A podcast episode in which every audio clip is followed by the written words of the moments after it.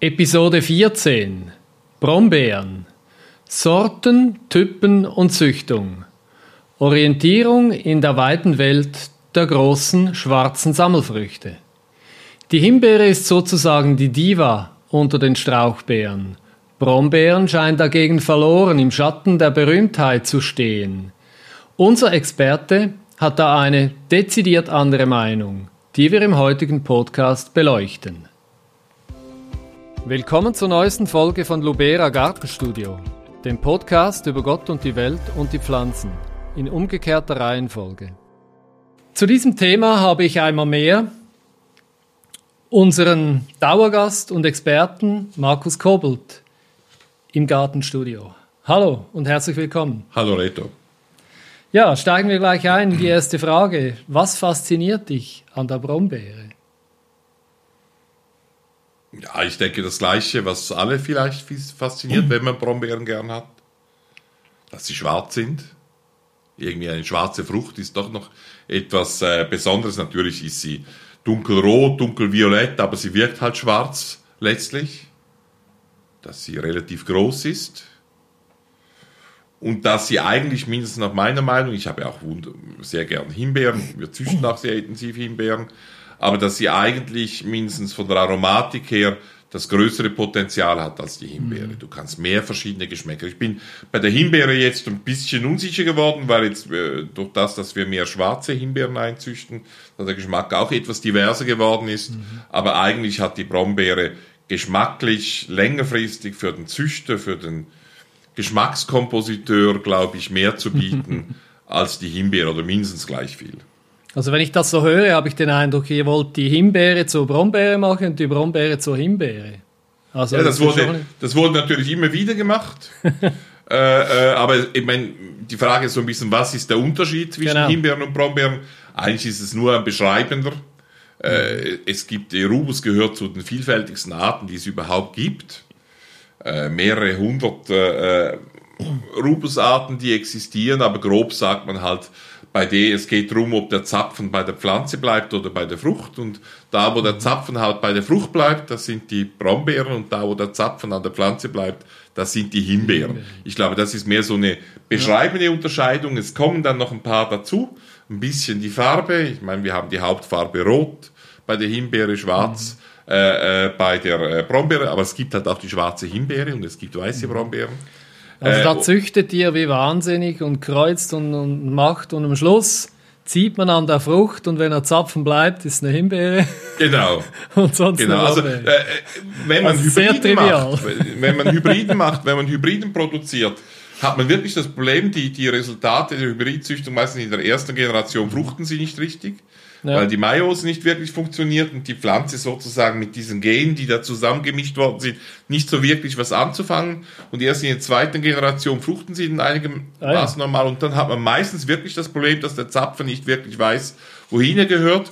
Und dass du Thai-Beeren zum Beispiel ja. ist es noch heute so, dass sie relativ schwer Schon. pflückbar sind. Ja. Und das hängt, äh, das hängt äh, damit zusammen. Ja. ja, dass, dass die nicht so richtig weiß. Historisch also wissen nicht, eher, was sie sein wollen. Historisch ist eher Brombeere in die Himbeere reingezüchtet worden, weil Himbeere bekannter ist und irgendwie als kommerzielle Frucht wichtiger ist, haben eher Brombeereigenschaften versucht, in die Himbeere reinzubringen.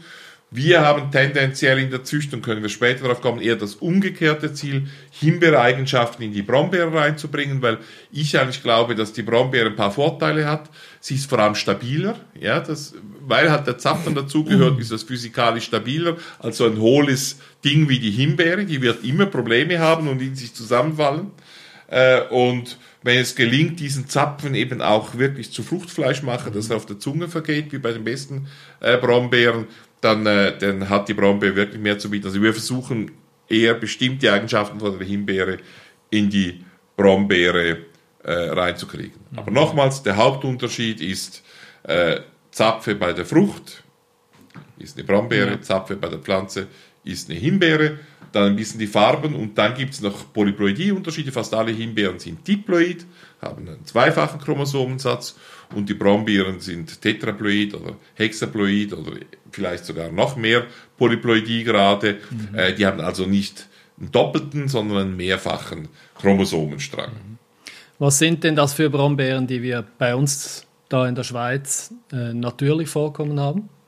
Ja gut, da müsste man im Einzelnen gehen. Es gibt in sehr vielen Regionen, ich weiß nur zum Beispiel in England, glaube ich, gibt es ich, ich meine um die 100 verschiedene Rubusarten, die alleine in, um der, Eng, ja, in der englischen Flora, ich habe irgendwie so eine Zahl im Kopf, die alleine in der englischen Flora existieren. Äh, das meiste, was wir hier sehen, ist aber eine verwilderte äh, Rubus armeniaca, die armenische Brombeere Theodoreimus, die irgendwie seit 100, 150 Jahren in Europa verbreitet wird, heute als invasiver Neophyt in vielen Ländern verpönt, in der Schweiz de facto verboten ist. Ist auch ein Blödsinn. Wir haben die Theodoreimus Brombeere schon lange nicht mehr angeboten, weil es einfach blöd ist. Das ist da der biologische Stacheldraht, wie ja, das nennt. Genau, früher hieß das in unserem Katalog biologischer Stacheldraht. Der hat ein relativ gutes Aroma mhm. und wächst wie verrückt, hat auch so einen kriechenden, langen Wuchs. Ja. Und wenn halt die Spitzen dann den Boden berühren, mindestens bei der Sorte ist es so, dass die sofort wieder das wurzelt.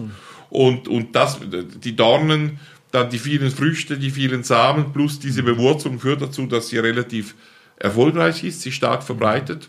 Und, äh, aber auch da gibt es übrigens keine Nachweise, dass natürliche Brombeerbestände von der äh, äh, verdrängt werden, sondern es ist eher so, dass halt natürlich aufgelassene Baugrundstücke von der vollgewachsen werden. Oder?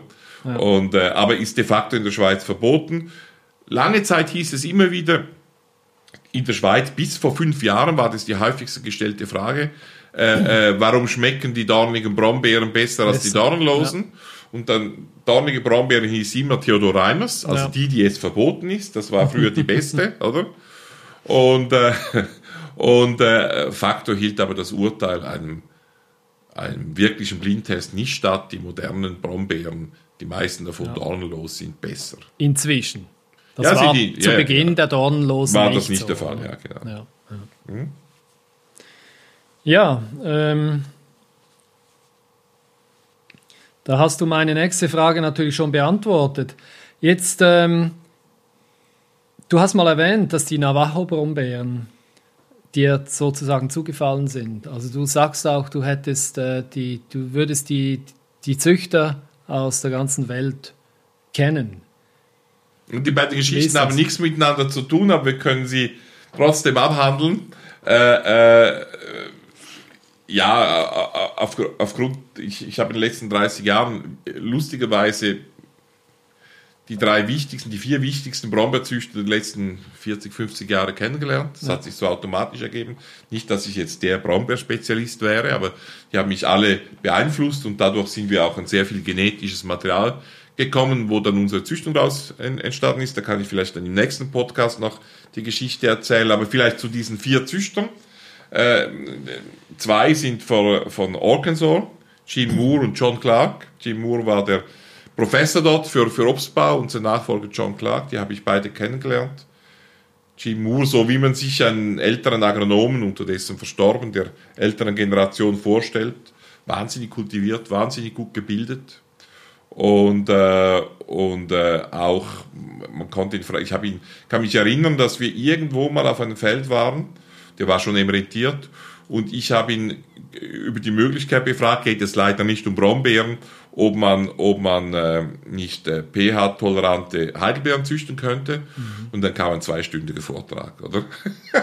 Schon herrlich. Mhm. Äh, John Clark, äh, Nachfolger, beide zusammen haben eigentlich die aufrecht wachsenden Brombeeren ja. gezüchtet, die Arcanthus-Brombeeren. Mhm. Bei uns die Navajo-Familie, die Original Navajo ist eine Züchtung von Jim Moore und, äh, und die haben eigentlich dieser Brombeerfamilie mit dem aufrechten Wuchs und Durchbruch verholfen. Die Genetik, das ist der Rubus aregeniensis. Das ist so eine Art, die an der Ostküste der USA vorkommt. Mhm. Äh, äh, bis weit ins Innere, Landesinnere, aber auch bis in den Süden. Überraschend winterhart. Mhm. Muss sie auch sein, wenn eine Brombeere aufrecht wächst, muss ja. sie winterhart sein, sonst überlebt sie nicht.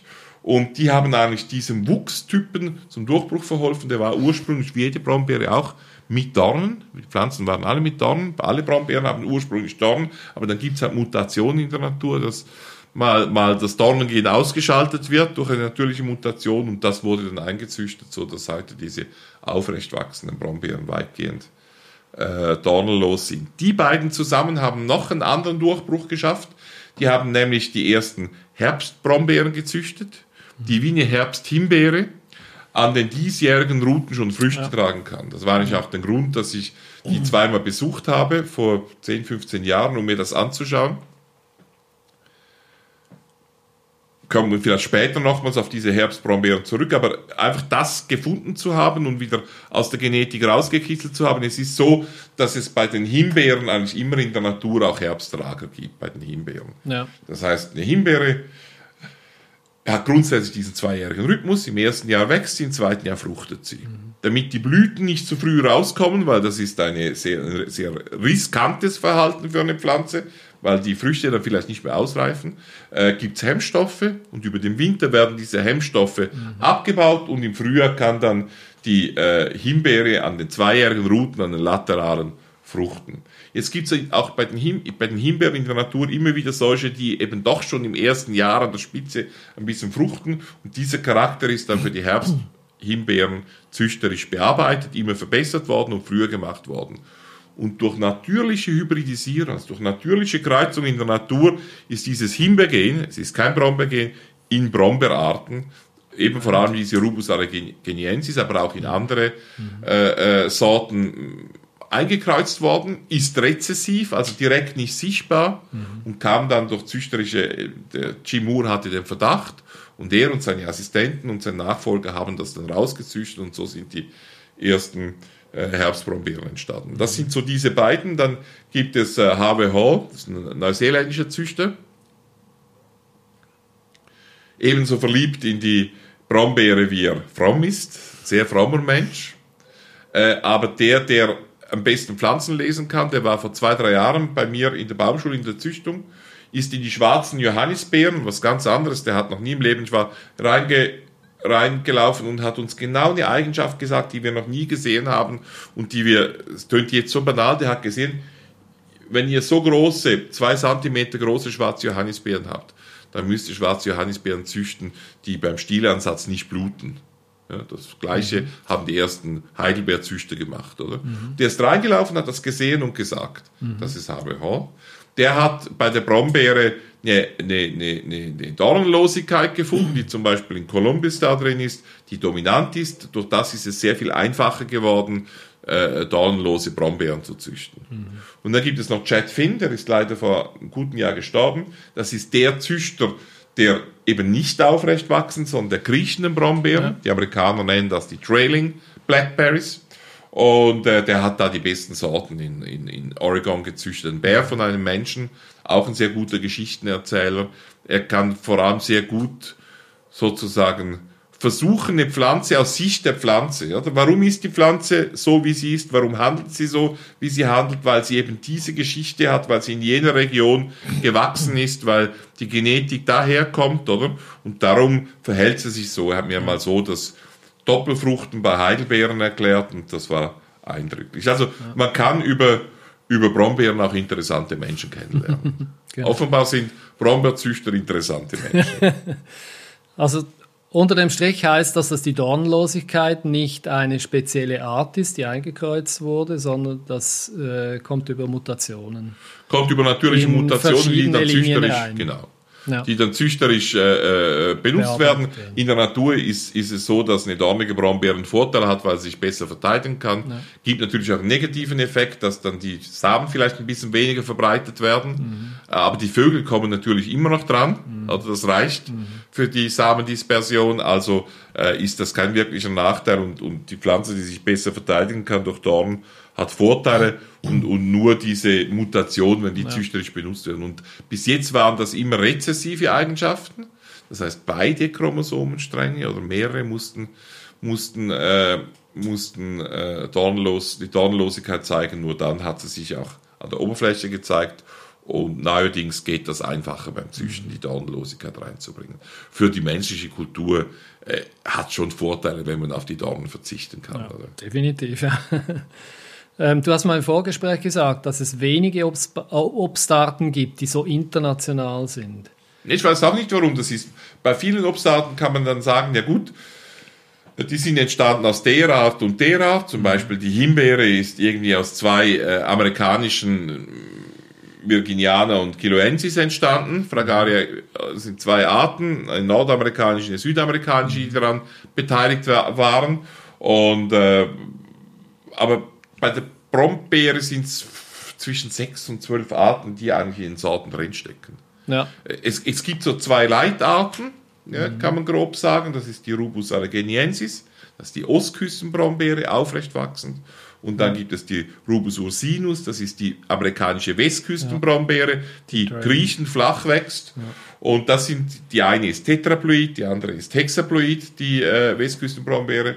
Und äh, entsprechend entsprechend äh, um die herum haben sich dann die Brombeeren gruppiert, auch mit dieser Polyploidie, aber meistens sind fast allen Sorten ist Armeniaca drin, ist die diese, diese farnblätterige Brombeere, Thornes Evergreen ist auch fast ja. überall drin. Ja. Äh, und äh, europäische und amerikanische Arten sind drin. Mhm. Aber die Brombeerwelt, mindestens so wie sie sich aktuell präsentiert, gruppiert sich um diese Westküsten und um diese Ostküstenbrombeeren. Mhm. Also eigentlich ist die Brombeere eine ziemlich amerikanische Angelegenheit mit großem internationalem Einfluss. Mhm. Ja, ähm, Lubere bietet ja vor allem die aufrecht wachsenden Navajo-Sorten an. Äh, wie kamt ihr zu diesen Sorten und wie unterscheiden sie sich? Ja, die Geschichte, wie wir dazu kamen, äh, ist interessant durch Zufall. Ich hatte mal gelesen, von diesem Professor Jim Moore an der University of Arkansas in Fayetteville und habe ihm dann als Student schon geschrieben und er hat mir so ein paar Wurzeln geschickt. Ich vermutlich noch nach Wädenswil, als wir in Wädenswil mhm. studiert haben. Ich habe die dann auf dem Feld bei unserer neuen Baumschule bei meiner Tante ausgepflanzt und vollkommen vergessen, weil ich hatte ja anderes zu tun. Wichtigeres, ich musste ja irgendwie zunächst studieren und Baumschule aufbauen. Ja, aber du hast ziemlich viel gefehlt. Habe ich viel gefehlt ja, an der Schule, definitiv. okay. Aber um Brombeeren habe ich mich zu wenig gekümmert und irgendwann kam meine Tante und irgendwie mal ganz aufgeregt zu einem Frühstück oder Mittagessen und hat gesagt, du Markus, da hinten sind Brombeeren, die sind saugut, oder? Mhm. Und äh, so bin ich wie die Jungfrau zum Kind zu dieser Navajo-Brombeere gekommen von Jim Moore, habe dann da auch eine Lizenz von ihm bekommen, habe ihn besucht und mit der haben wir dann weiter gezüchtet, auf eigene Faust. Wir haben vor allem äh, mit, äh, mit Loch Ness ist eine halb aufrecht wachsende, nicht ganz so aufrecht wie in Navajo-Sorten gezüchtet.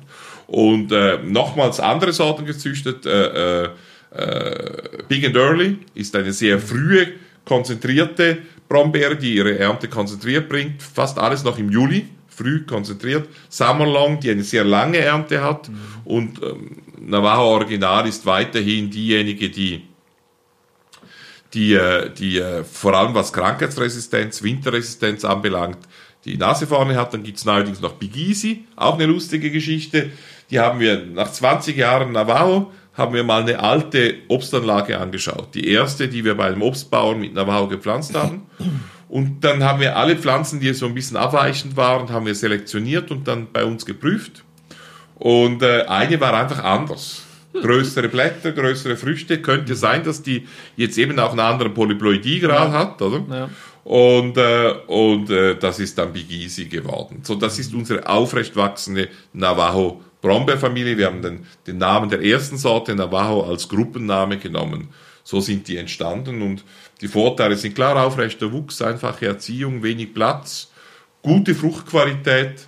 Das einzige kleine Aber ist, wenn sie nicht gänzlich reif gepflückt werden können, auch diese Sorten immer noch, das ist typisch für diese aufrecht wachsenden Allegheniensis Brombeeren, so eine leichte, Säure ist nicht, es ist eine ganz leichte versteckte Bitterkeit, die sie manchmal zeigen. Wenn sie ja. voll reif sind, nicht.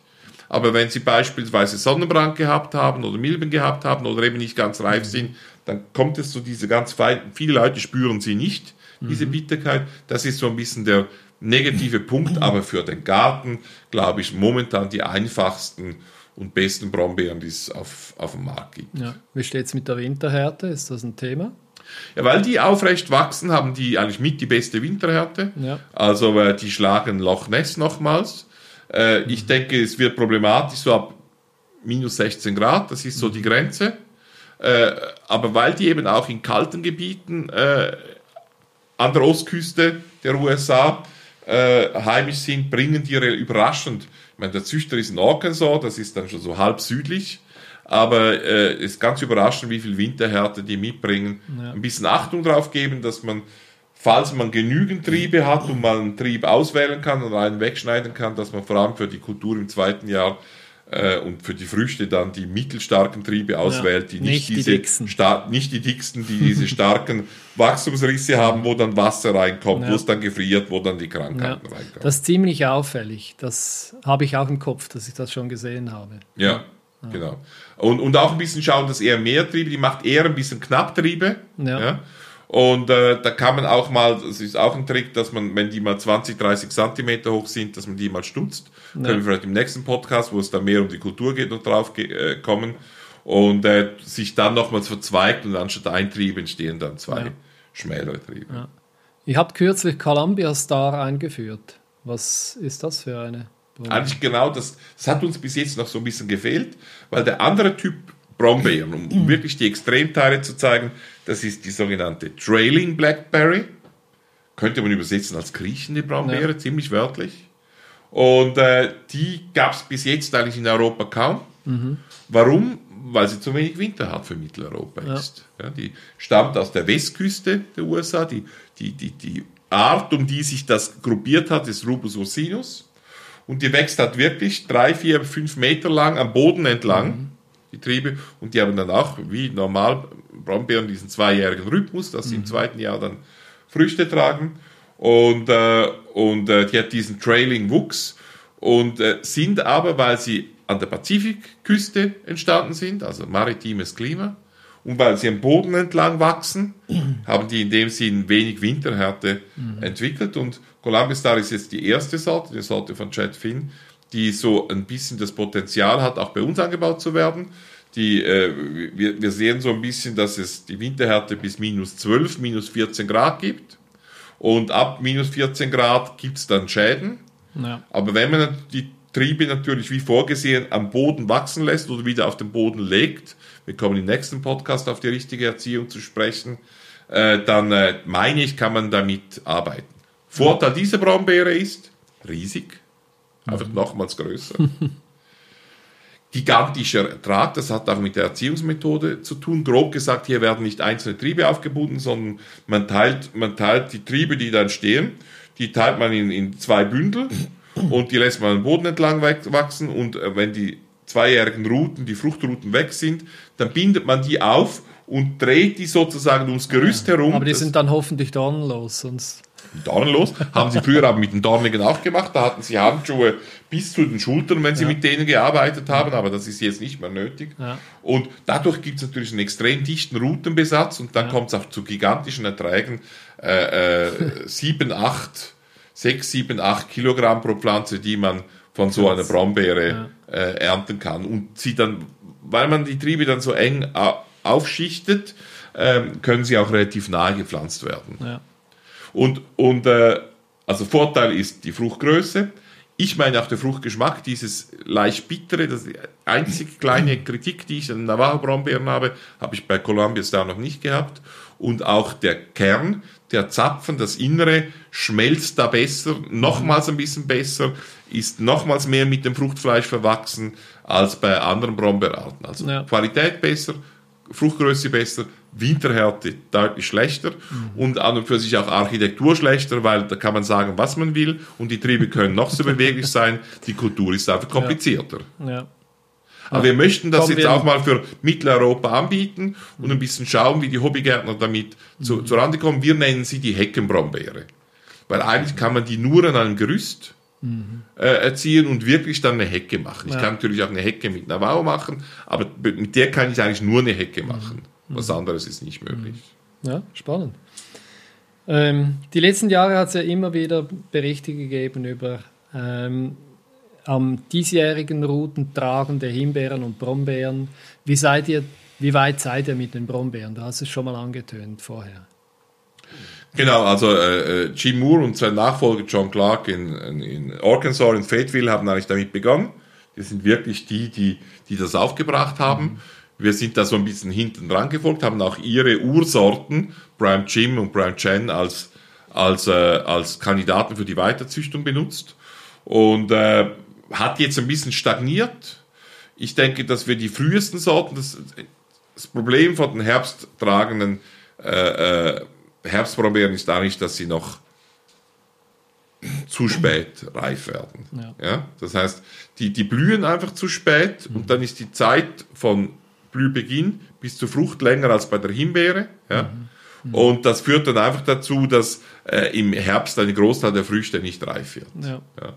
Wir lösen das, indem wir für unsere Sorten, es gibt eine aufrecht wachsende, noch dornige Sorte äh, Mont Blanc und eine sehr kompakte, ein Meter große Sorte äh, Little Black Prince. Äh, bei den Sorten empfehlen wir, dass man die eben nicht ganz zurückschneidet nach dem ersten Jahr, sondern noch 50 cm Meter mhm. stehen lässt. Und da hat man dann eine sehr frühe Ernte am zweijährigen Holz. Ja. Ähm, eine Ausnahme. Kannst du die Geschichte der weißen Brombeere erzählen? Ja, das ist so eine Spezialität, die geistert immer mal herum. Hat äh, zum ersten Mal aufgebracht und zu einem großen Schlager gemacht, allerdings nur für ein Jahr. Der bekannte Züchter, einer meiner, ich bin ein Fanboy von ihm, von, äh, von äh, Luther Burbank. Mhm. Der hat äh, Brombeeren gefunden, wo sozusagen die Anthocyanproduktion eingestellt reduziert waren. Die waren so beige-braun mhm. und hat dann mit denen äh, weitergezüchtet und dann fast weiße äh, Brombeeren gezüchtet. Die hieß Iceberg äh, eine. Äh, vor ein paar Jahren tauchte dann wieder eine Polarberry auf aus den USA. Ich würde behaupten, auch aufgrund äh, des Plant, American Plant Patents, äh, wo steht, wo sie gefunden wurden, nämlich in New Jersey. Und genau da wurden auch die, diese Iceberg mal gefunden ja. oder die Vorgänger dass das eigentlich alte Pflanzenbestände sind und, und nichts wirklich Neues. Wir haben die Pflanze im Sortiment, sind nicht wirklich zufrieden mit ihr, weil es so ein bisschen verwaschenes Weiß ist und weil es aussieht, wie wenn die Pflanze und die Sorte nicht vollständig selbstfruchtbar wäre. Das heißt, die hat immer so ein, ein unvollständiges Set an Droplets. Ja. Und wahrscheinlich bräuchte sie die richtige Rubusart, die sie befruchten könnte. Ja. Also nichts Wichtiges. Man sollte es nicht ganz vergessen. Im Prinzip ist es blöd, einen schwarzen Schimmel zu züchten. Das wäre sozusagen eine weiße Brombeere, wäre ein schwarzer Schimmel. Das ist so ein bisschen blöd, halt das Gegenteil von dem zu machen, was man erwartet. Auf der anderen Seite ist es so, dass weiße Früchte natürlich zum Beispiel von der Suzuki-Fliege äh, äh, nicht ja. oder viel weniger befallen werden. Das ist ein Problem bei der Brombeere. Und von daher könnte es interessant sein. Wir verfolgen das so mit einem Auge, haben auch ein bisschen Kreuzungen gemacht bin da aber skeptisch, ob wir weiterbekommen. Aber es gibt es. Weiße oder weißliche Brombeeren gibt es. Ja, aber die Antioxidantien, sind ja wirklich der dunklen Brombeere zugeschrieben werden, extra auszuzüchten, macht irgendwo hm, so macht es nicht Sinn so wahnsinnig nicht, Spaß. macht nicht so wahnsinnig Spaß, aber man, man interessiert sich halt dann doch für diese Besonderheit und versucht mal, mal zu schauen, wie die, wie die funktioniert. Ja, ja. Ja, wie wichtig ist denn eigentlich die Brombeerzüchtung bei euch? Ihr habt ja ein ziemlich breites Sortiment. Ist das eine wichtige Kultur? Ja, ist eine wichtige Kultur, kommt gleich nach den allerwichtigsten, also nach äh, Apfel, Himbeere, Erdbeere, Kartoffel, denke ich, kommt dann äh, die Brombeere. Wir haben ein paar Jahre weniger gemacht, sind aber jetzt seit ein paar Jahren wieder extrem intensiv dran, machen jedes Jahr Kreuzungen.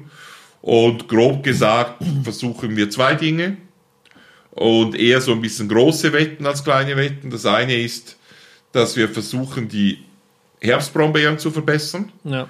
Und zwar eigentlich, indem wir ein zweites Mal die Himbeere reinzüchten. Mhm. Ja, wir haben unterdessen, ich meine, vor 100, 150 Jahren, als diese natürliche Einkreuzung stattgefunden hat, waren die Herbstbrombeeren noch, äh, die Herbsthimbeeren noch sehr spät reifend.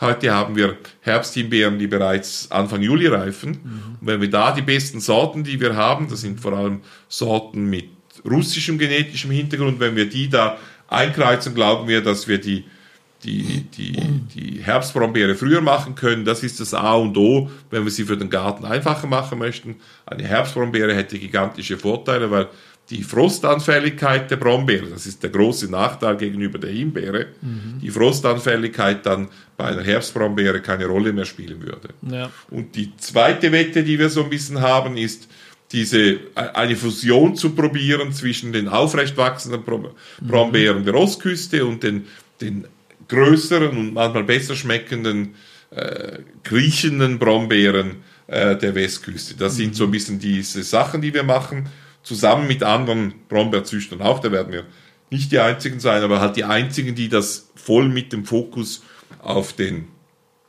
Hobbymarkt machen. So ein Nebeneffekt wird sein, dass wir dann in den nächsten Jahren auch noch ein, zwei Sorten bringen, auch von anderen Züchtern, die sehr schöne Zierwerte hat. Wenn man sehr viele Brombeeren produziert, findet man immer wieder Brombeeren mit sehr schönen rosa Blüten und auch solche ja. mit gefüllten Blüten.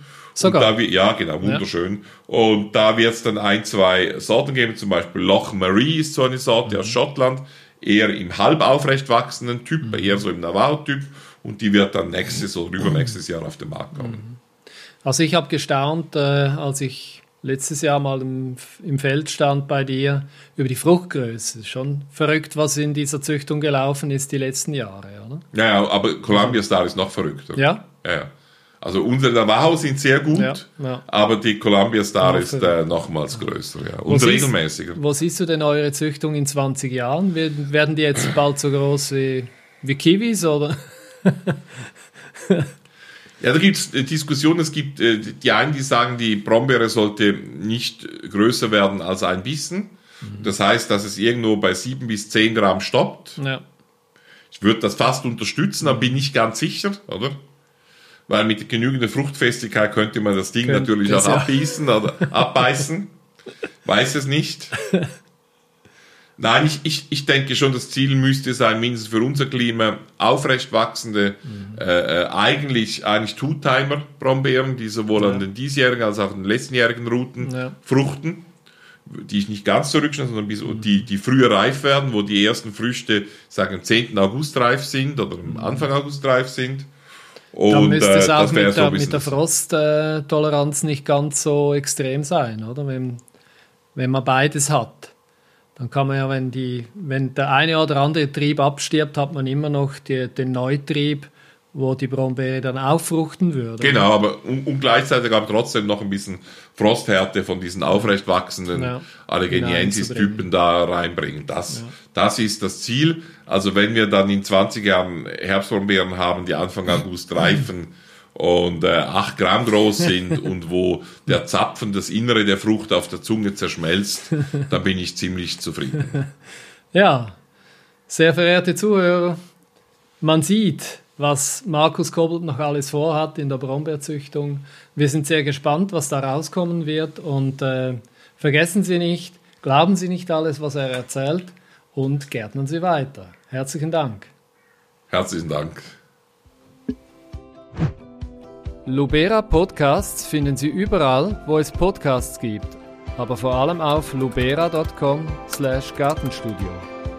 Wenn es Ihnen gefallen hat, dann raten Sie unser Video und empfehlen Sie uns doch Ihren Pflanzen und anderen Gärtnern weiter.